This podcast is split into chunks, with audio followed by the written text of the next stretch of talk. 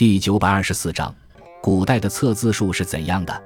测字又称为拆字，大概始于南朝的刘宋。